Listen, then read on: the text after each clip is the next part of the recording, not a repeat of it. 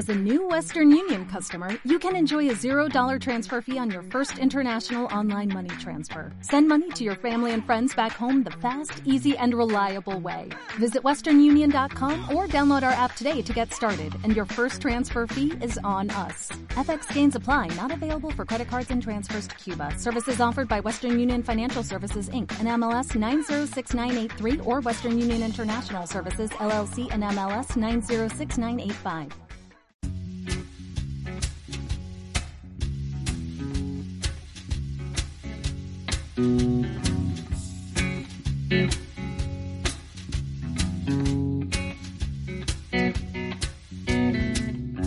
Hola, bienvenidas y bienvenidos a un nuevo episodio de Salud en Digital. Hoy conversando con Clara Cuervo, que es responsable de transformación y de Bayom, el hub de innovación digital de Novartis. Con ella conoceremos mejor cómo funciona un sistema de Open Innovation o innovación abierta y cómo se realiza en Novartis. Espero que te guste.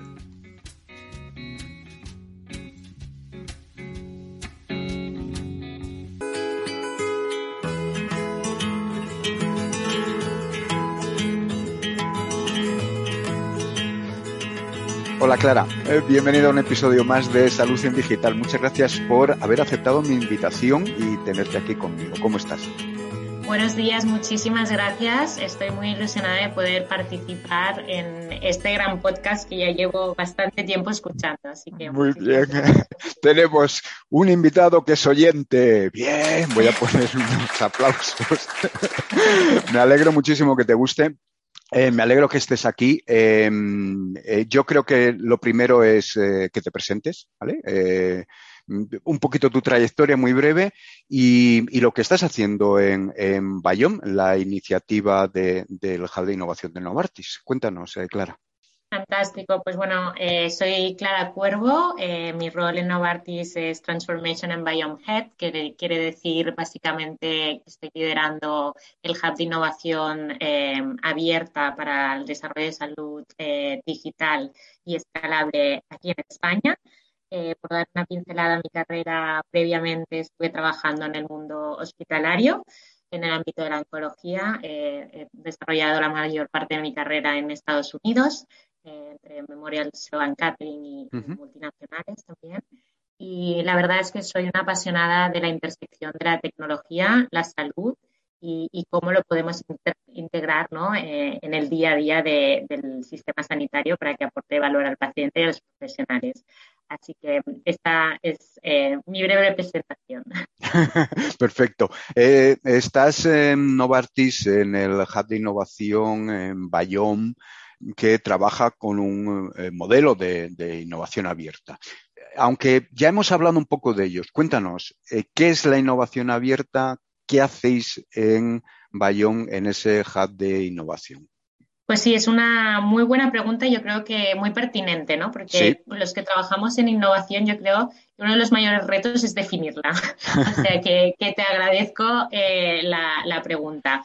Empezando por qué es Biom, eh, by Novartis, es la red de centros de innovación digital creada para fortalecer la conexión e interacción entre Novartis y todos los eh, socios del ecosistema digital, desde startups, académicos, pacientes, eh, clínicos, ¿no? Y los grandes actores de la industria. Y en la actualidad, pues eh, esto representa 11 hubs eh, a nivel mundial, uno de ellos en España, y aproximadamente unas 65 personas trabajando. Y nuestro objetivo realmente es acelerar y escalar soluciones digitales em, que permitan, pues, en las áreas terapéuticas en las que trabajamos, la aceleración ¿no? del viaje del paciente y por otra parte también eh, fortalecer y acelerar las conexiones en el ecosistema de salud digital.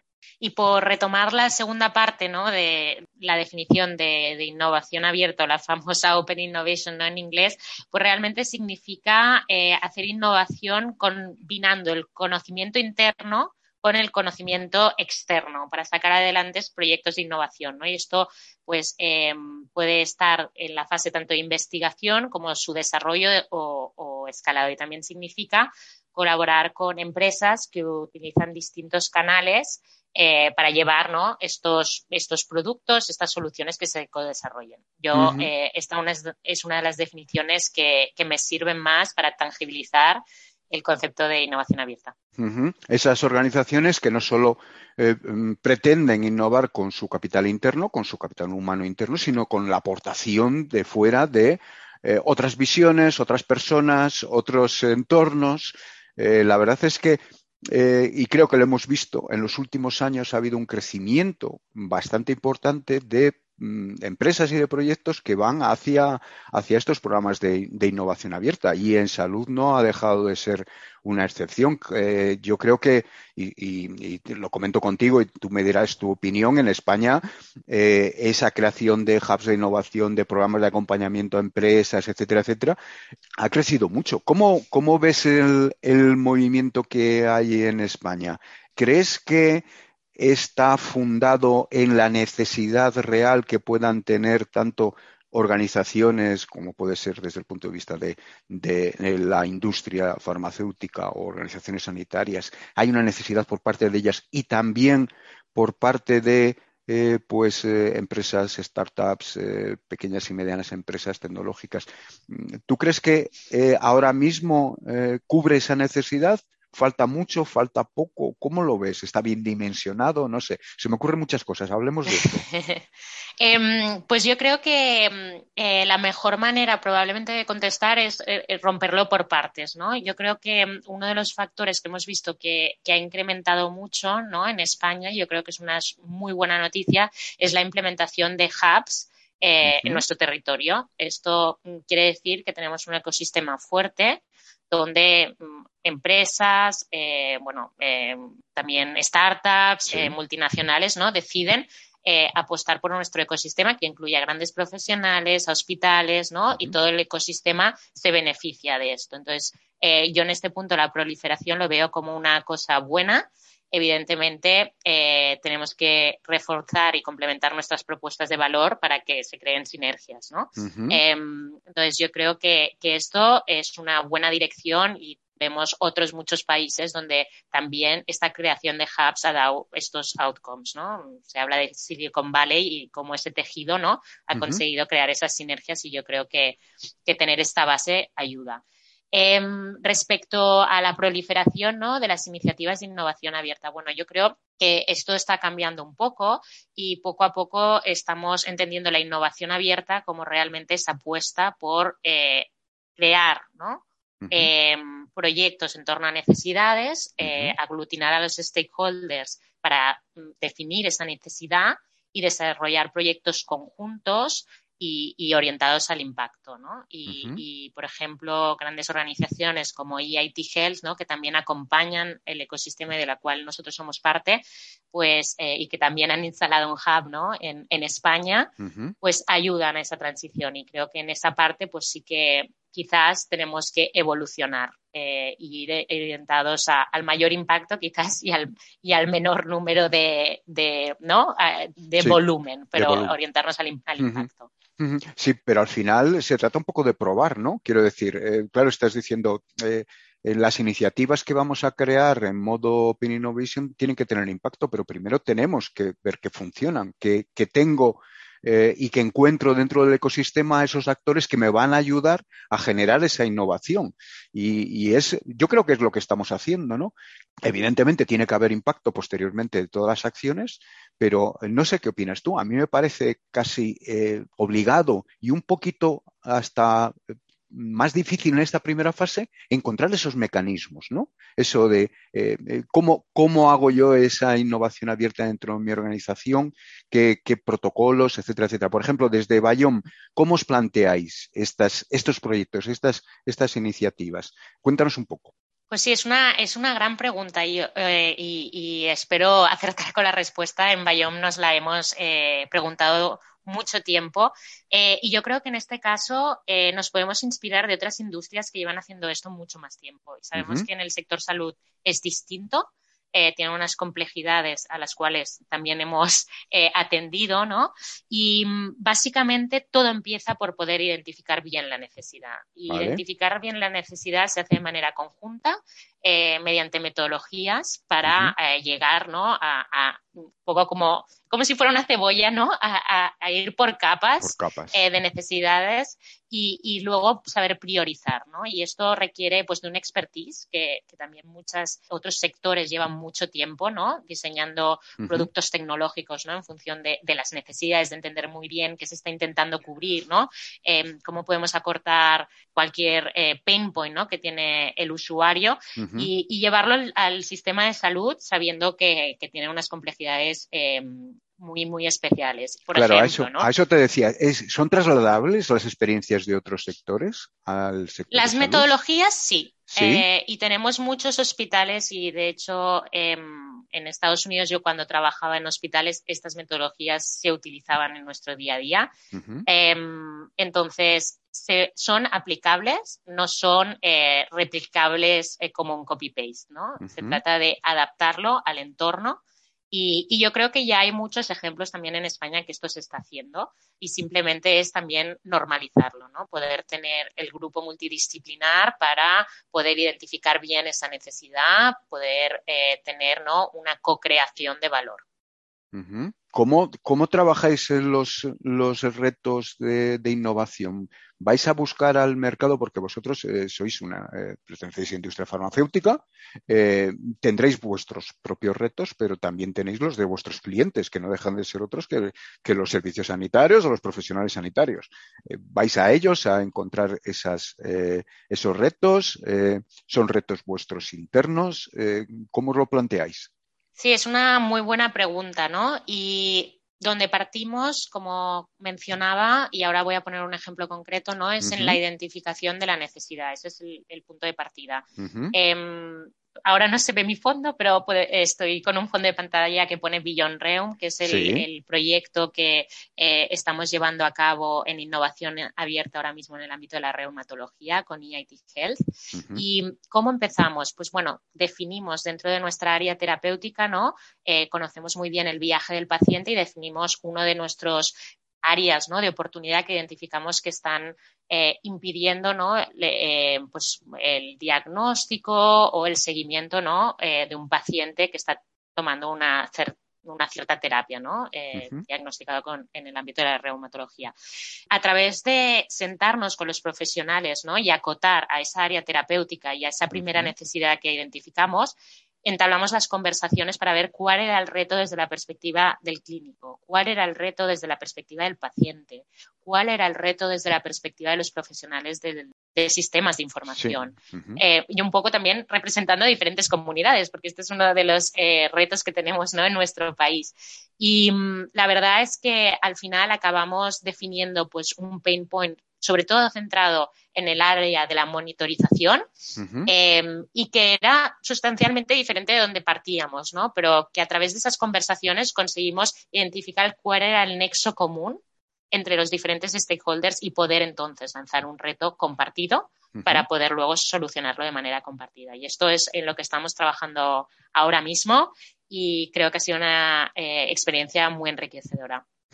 O sea, eh, participa todo el ecosistema, eh, tal como me has dicho, profesionales, eh, la parte tecnológica, pacientes, entre vosotros tratáis de identificar, pues eso, unir, unir ese reto por unir ese, ese camino e identificar cuál es el, el, punto en el cual la tecnología puede ayudar. En este caso, has comentado la monitorización. Eh, de esta forma, estáis cubriendo tanto eh, la necesidad de profesionales como la necesidad de pacientes y estáis interviniendo dentro del ecosistema. ¿Os costó mucho acceder al ecosistema, eh, y aquí hablo ya del ecosistema digital, para identificar qué actores os podrían ayudar tecnológicamente a resolver esos, esos problemas? Y si fue así, ¿Qué, técnicas utilizáis? ¿Hacéis un rastreo del mercado? ¿Cómo, ¿Cómo, os lo planteáis? Sí, pues bueno, hemos ido evolucionando también em, en, la manera que lo hemos abordado. Y por una parte, al ser un hub global, tenemos acceso a herramientas que nos ayudan y acuerdos a nivel global que sistematizan la búsqueda de startups con una serie de parámetros. Entonces, tenemos unas capabilities a nivel interno, pero desde hace bastante tiempo también hemos mm, decidido no hacerlo solos, ¿no? Y, intentar también mm, complementar con los partenariados que tenemos. En este caso, EIT Health ha sido un gran partner eh, que aglutina y acompaña muchas eh, startups también en fase pues, iniciales eh, que tienen su marca CE, ¿no? En nuestro caso las, las que han participado y, y, que también pues complementa muy bien los rastreos que hacemos nosotros. Entonces intentamos complementar y obviamente también hay, hay soluciones que están en el sistema de salud o que están en, en fase de testeo en diferentes hospitales a los cuales también se mencionan y aprendemos durante estas sesiones más cualitativas de innovación. Así que complementamos los tres eh, horizontes. Tanto lo que ya existe y que puede ser eh, pues inspirador para vosotros, como las, eh, cosas que haya en el mercado y que os acerquéis a ellos, a, estas startups. Mm, claro, cuando os acercáis al ecosistema startup o el ecosistema de, innovación en salud digital, Em, ¿Echáis de menos algo en ese ecosistema aquí en España? Sobre todo teniendo en cuenta que, claro, esto es un hub local, ¿no? Em, y que también tenéis otros hubs fuera en Europa. En comparación con Europa, eh, si se puede, no sé si es comparable, tú me dirás, ¿echáis algo en falta a ese ecosistema Digital Health? Eh, ¿Más actores? Em, más profesionalidad, más inversión para esos actores, eh, ausencia de proyectos, no sé, se me ocurren cosas, pero, pero no sé si echáis algo de menos o algo que pueda caracterizar un poco este ecosistema en España. Sí, bueno, yo creo que primero hay que, hay que recalcar la evolución que ha hecho el ecosistema en España. Eh, hay, hay, datos muy positivos, hay informes eh, que demuestran ¿no? El número de startups eh, que estamos teniendo, la, multiplicación por doble dígitos de los fondos que están llegando también de, inversores internacionales, el número de emprendedores que tenemos. Entonces, quiero empezar también eh, diciendo que yo creo que hemos hecho un progreso y, tu podcast ¿no? también habla sobre ello. Eh, y tienes muchos ponentes sobre que, que tratan ¿no? estos temas en profundidad. Entonces, yo creo que esto eh, es algo que tenemos que celebrar. En cuanto a qué echamos de menos, eh, yo creo que mm, sí que es cierto que hay otros em, ecosistemas en Europa que han avanzado más en temas de regulación eh, para la prescripción y el reembolso. Y, creo que ahora mismo estamos eh, aprendiendo, ¿no? y al mismo tiempo es una suerte a veces también que otros sean los primeros para ver eh, y adaptarnos, ¿no? Yo creo que eh, poder escalar las soluciones es uno de los retos que tenemos en España también por nuestra realidad. En, comunidades autónomas diferentes, con sistemas diferentes. Y bueno, es algo que, que es difícil de cambiar, pero bueno, yo creo que debemos seguir aspirando ¿no? a poder escalar soluciones y, poco a poco también que los marcos regulatorios, siempre dentro de la evidencia, eh, el beneficio al paciente y a los profesionales, ¿no? evolucionen para tener eh, criterios más uniformes y, más em, compartidos, ¿no? Claro, para esa escalabilidad. claro, es que me estás hablando de que casi la necesidad es eh, tierra fértil, ¿no? Quiero decir, mm, todo lo demás puede estar, hay inversión, hay ideas, hay tecnología, hay gente con, eh, con experiencia, hay buenos perfiles, pero falta, eh, pues eso, pues un poquito de, de, abono, ¿no? Para todo eso, que es la parte regulatoria y la parte de, de poder escalar a, por las características de nuestro país, en nuestro sistema sanitario, pues realmente es complicado porque quizá esa solución eh, escalable es mucho más fácil de poder eh, ponerla en el mercado que no en una situación pues en la cual pues, eh, pues tiene que estar solamente en una comunidad autónoma o en un, o en un sitio en concreto. ¿no?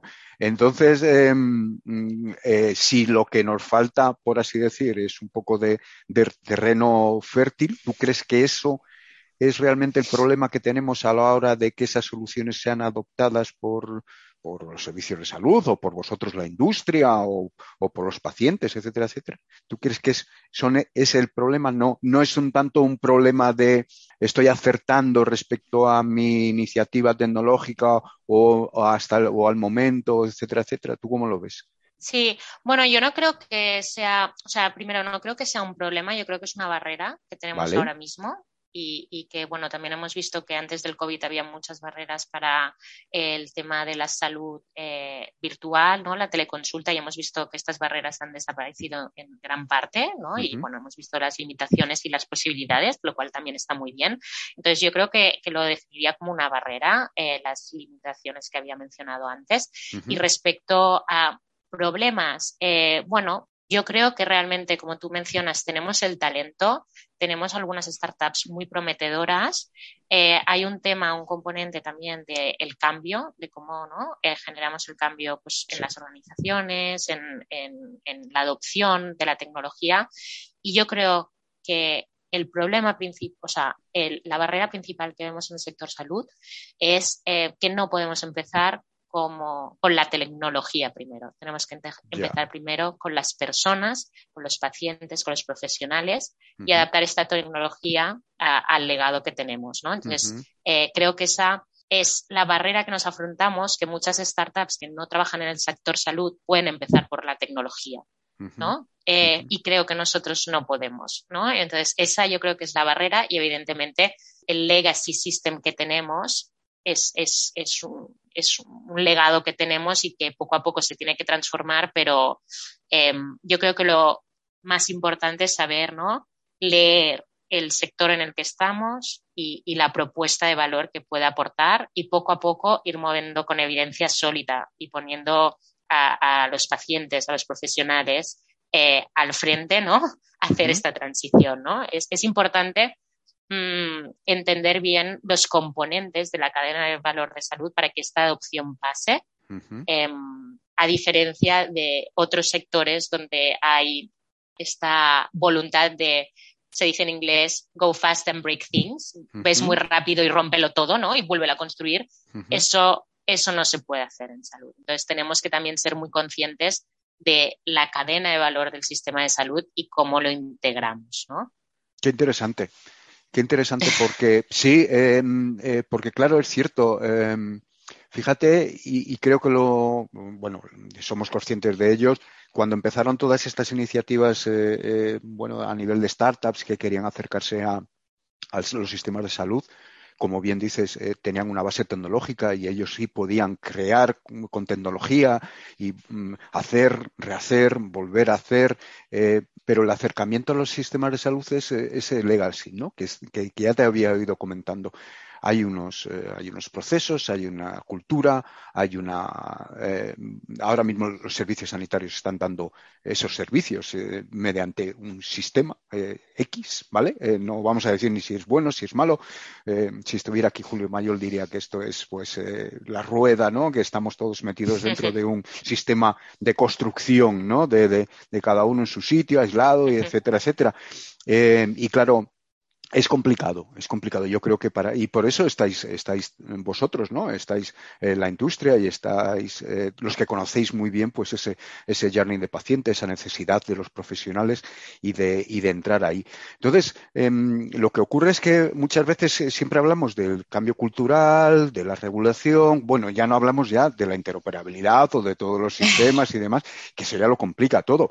Pero algo tendremos que hacer, ¿no? Eh, quiero decir, por algún sitio tendremos que empezar porque además de mm, tener un proyecto y de enseñar cuál es eh, el valor que tiene ese proyecto y de poder introducirlo en la cadena de valor que ahora mismo tiene el servicio sanitario, igual hay que hacer algo más, ¿no?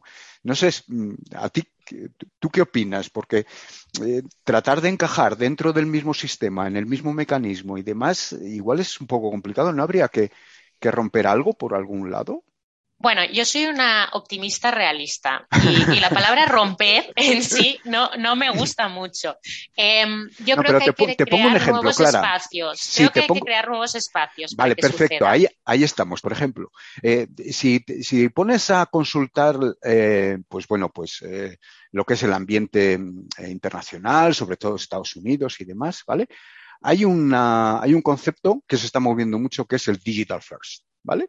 O sea, acceder al servicio sanitario o al servicio de salud o como un servicio, pero de una forma digital en un primer momento, ¿vale? Lo cual no significa que sea ni malo ni bueno, sino que es una forma de hacerlo. A eso me refería con romper. ¿Por qué no cambiamos un poquito, ¿no? Y ahora que te he interrumpido, discúlpame. no, es una, es una discusión, ¿no? Eh, em, y ese es el, valor. Em, totalmente. Yo creo que hay que crear nuevos espacios para que es, esas oportunidades donde vemos una nueva manera de hacer las cosas puedan ser testeadas, validadas y luego ver cómo las llevamos a la realidad. Em, sobre todo porque también hablábamos de los legacy systems, pero también de, la población. Y un, tema que es muy importante, eh, también muy documentado en Estados Unidos, es el tema de la digital literacy. No podemos partir de, la premisa de que todo el mundo sabe usar herramientas digitales. Esto también requiere un cambio y no podemos crear un sistema paralelo donde algunos sabrán acceder y otros no. Entonces, em, yo creo que está bien crear los espacios para que poco a poco podamos testear esta innovación y crear los canales para introducirla poco a poco. No soy partidaria de romper cosas que ya funcionan. Que ya funcionan. Em, he vivido en la, en la realidad americana, el Digital First se está apostando mucho porque no hay una red de primaria probablemente como la que tenemos aquí.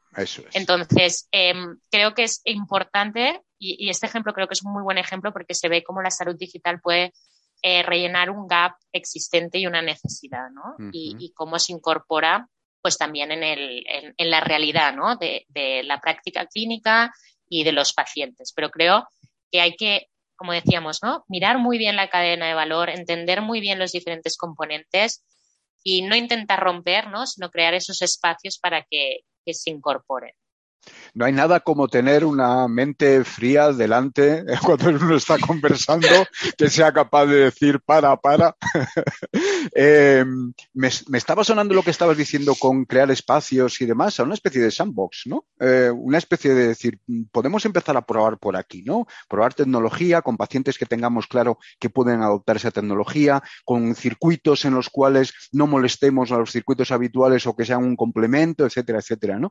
Eh, Claro, eso tienes que encontrar pues una organización que te lo permita hacer, porque si no es prácticamente imposible. Y lo que estoy viendo es que, eh, y más desde, desde el punto de vista de vosotros tenéis eh, sede física en Barcelona, eh, por lo menos con Bayón, es el acercamiento de muchas startups al mercado europeo, ¿vale?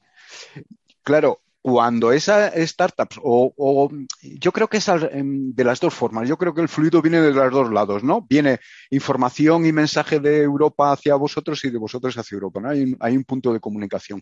Em, eh, ¿Tú aconsejarías y sería una, una, em, una, idea buena y un buen recorrido que startups eh, o pequeñas empresas o gente del, del ambiente digital health pudiera eh, pues sondear un poco el, mercado europeo. Eh, bueno, ahora tenemos todos los fondos europeos para poder trabajar en ellos. Igual es una buena oportunidad. ¿Cómo lo ves, Clara?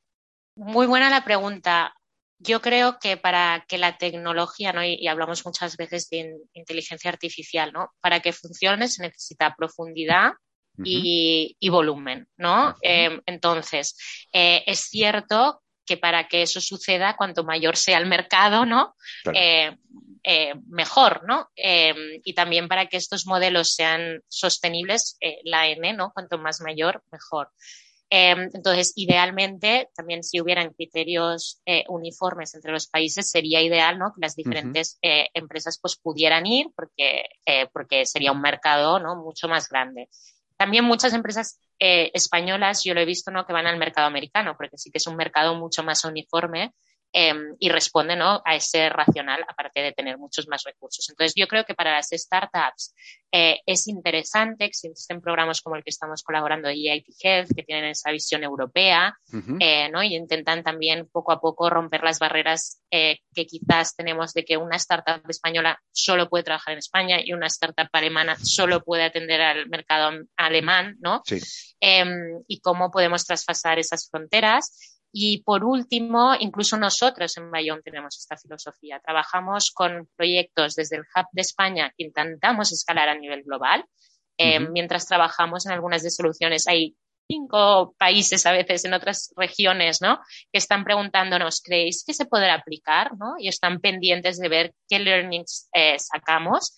Y al mismo tiempo también tenemos eh, soluciones que se han desarrollado en Francia que estamos escalando en España, ¿no? Entonces, es un paradigma muy difícil, poco común, pero que cuando se hace de la manera adecuada yo creo que es para el beneficio de todos, porque hace una solución mucho más robusta con mucha más evidencia y, que se puede retroalimentar. Entonces, buscar la escalabilidad, cuando hablamos de escalabilidad, yo creo que es en beneficio de, las soluciones y, de los outcomes que tengamos. Claro.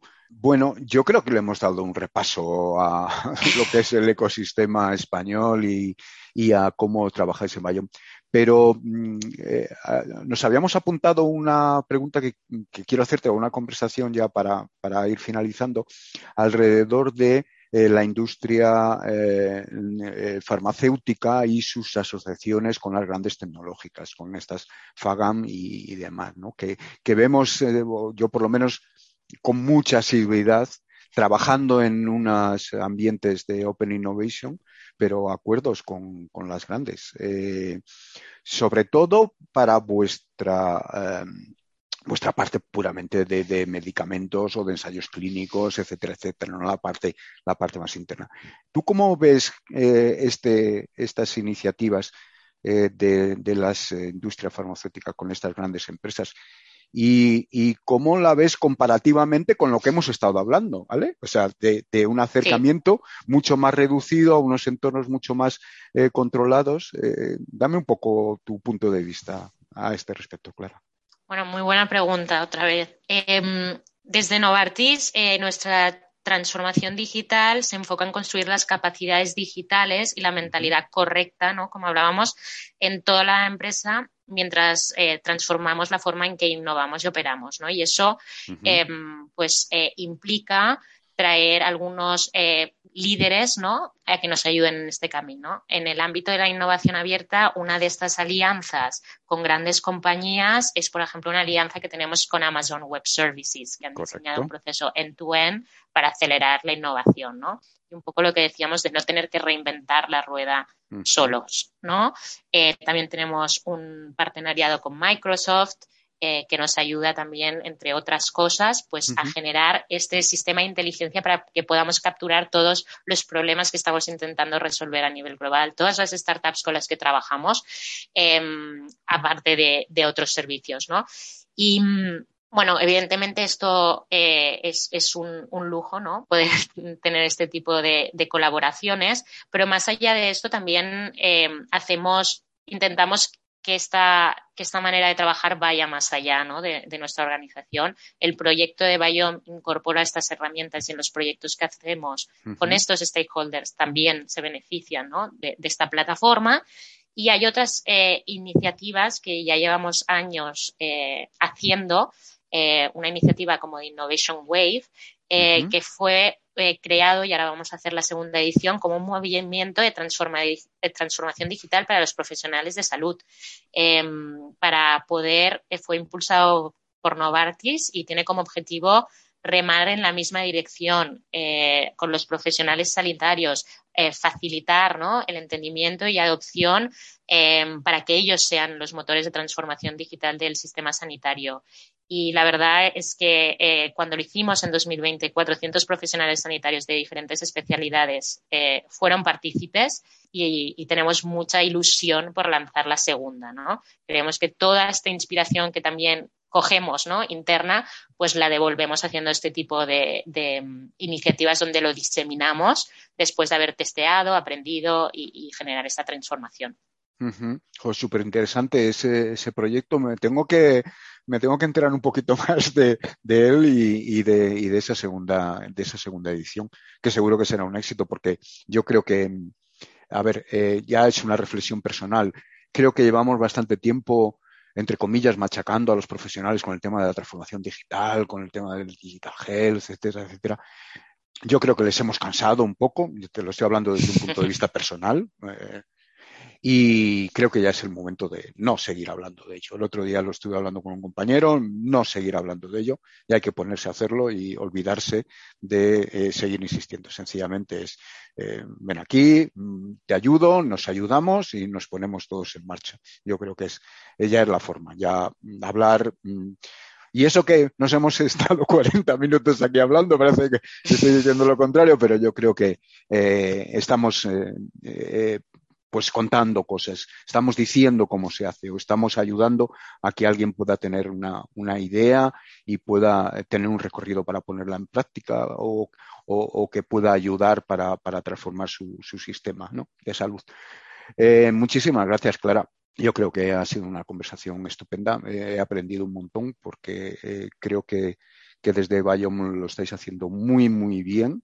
Eh, creo que, tenéis una, gran capacidad, tenéis un, motor tremendo eh, y conocéis perfectamente, eh, pues bueno, pues a dónde queréis llegar y yo creo que eso es esencial.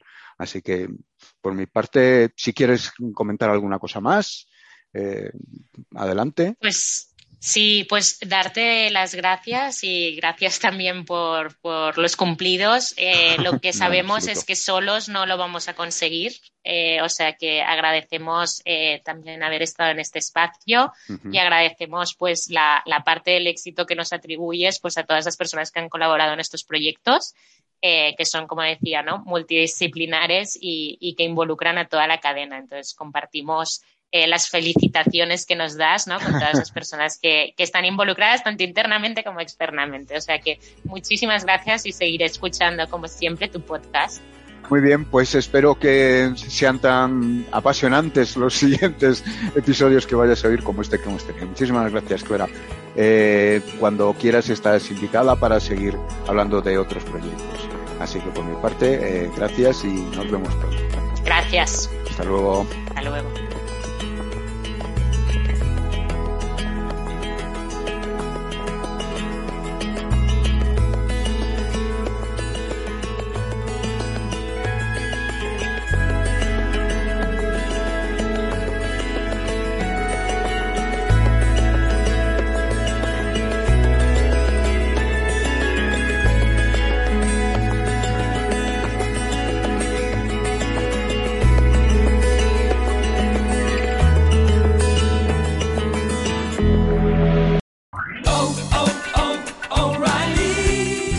¿Necesitas ayuda? En O'Reilly Auto Parts te ayudamos. ¿Necesitas algún consejo? Te aconsejamos. Nuestros profesionales en autopartes están siempre disponibles para ayudarte a encontrar lo que necesites. Excelente servicio al cliente es solo una de las ventajas que ofrece O'Reilly Auto Parts. Los profesionales en autopartes. Oh, oh,